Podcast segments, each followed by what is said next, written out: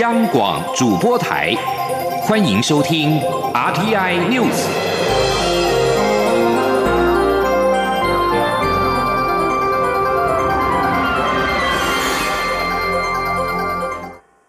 各位好，我是主播王玉伟，欢迎收听这节央广主播台提供给您的 RTI News。新闻首先带您关注医药焦点。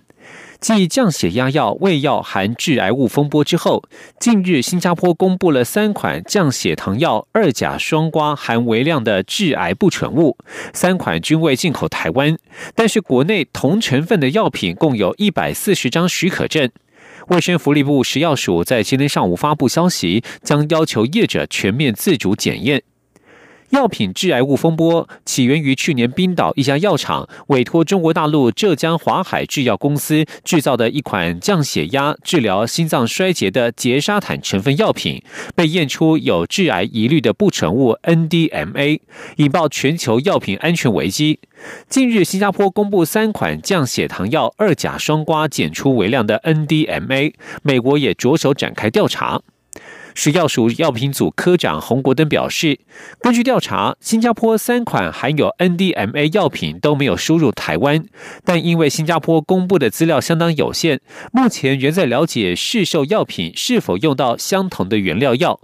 食药署未来计划逐步将 NDMA 列为标准检验规格，原料药必须确认 NDMA 检验合格才可上市。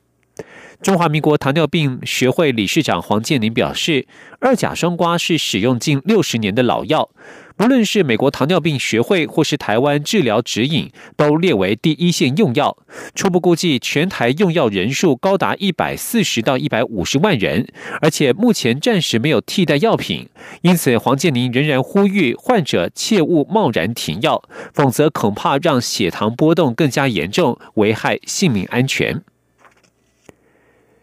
台湾医疗科技展目前正在台北南港展览馆展出。高雄医学大学附设综合纪念医院将展场布置成肠道一般的环境，进一步让民众了解台湾正投入研究的粪便移植疗法。高医解释，粪便经过筛选之后，并且把健康的菌种植入人体，就能够对抗连万古霉素都不容易治愈的困难缩肠菌。前天记者肖兆平的采访报道。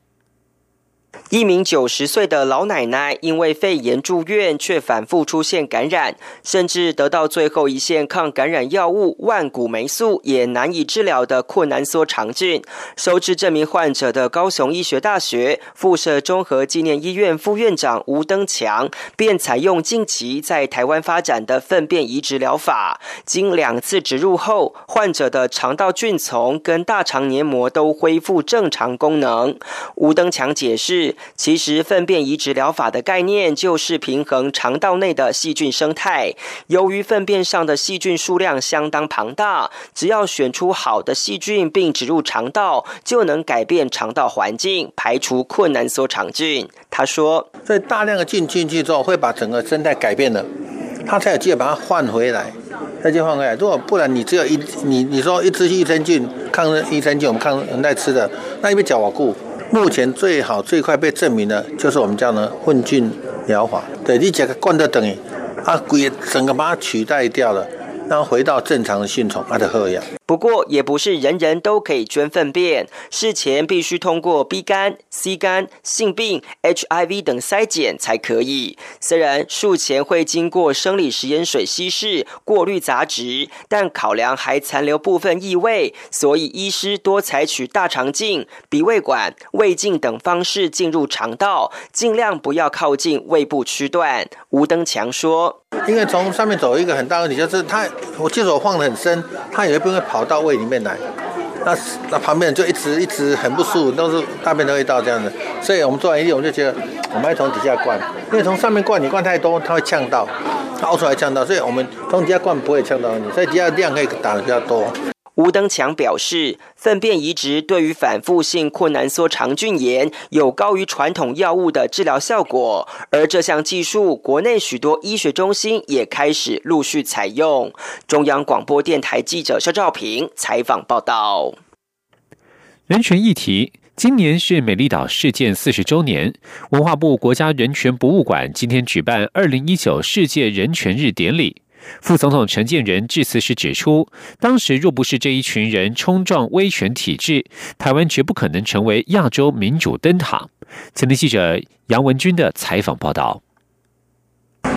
国家人权博物馆七号于白色恐怖景美纪念园区举办二零一九世界人权日典礼，邀请副总统陈建仁、文化部长郑丽君、总统府资政姚嘉文及白色恐怖政治受难者及家属约两百人出席。副总统陈建仁致辞时指出，当年如果不是这群人勇敢冲撞威权体制，提出解除戒严、修改宪法、国会全面改选等三大。诉求推动台湾民主化进程。今天的台湾绝对不可能被其他国家称赞为民主灯塔。他说：“我接见很多啊外国的国会议员，都在称赞说台湾是亚洲的民主灯塔。可是如果没有美丽岛事件，我们没有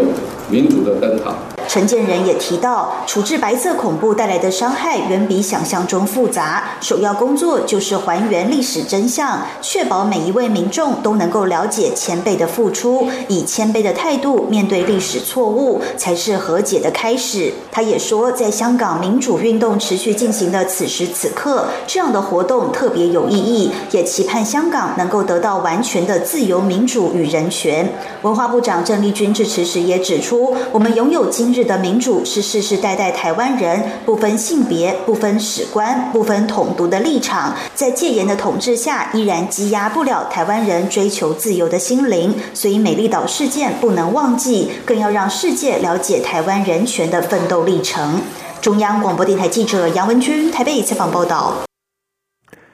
时代的更迭也让民众的生活变得更加进步。财政部力推云端发票，今年一到十月，云端发票占电子发票的比重已经达到了百分之二十二。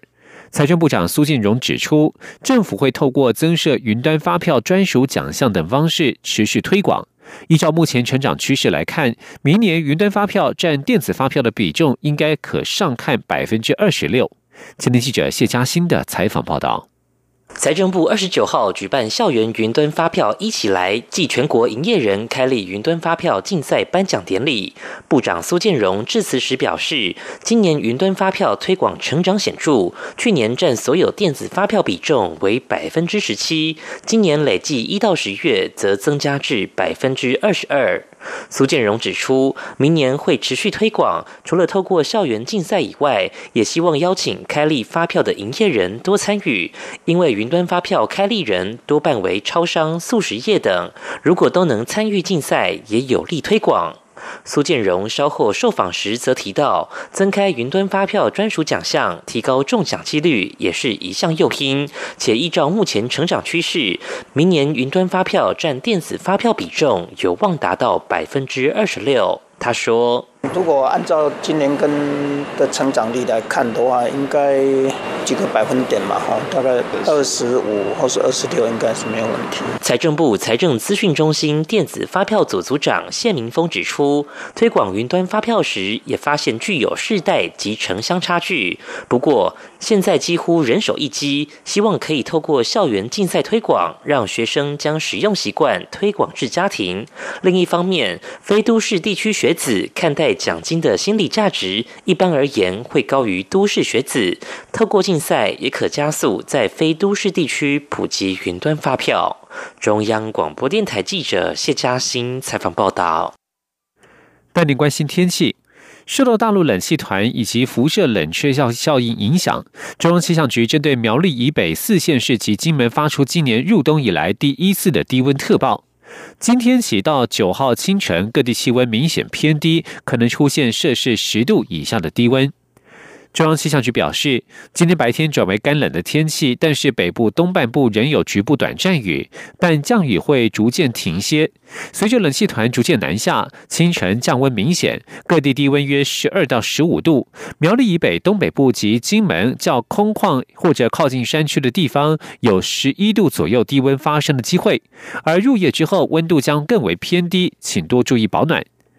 气象局今天上午也首度发出低温黄色警示灯号，受到冷气团及辐射冷却效应影响，今天到九号清晨各地气温明显偏低，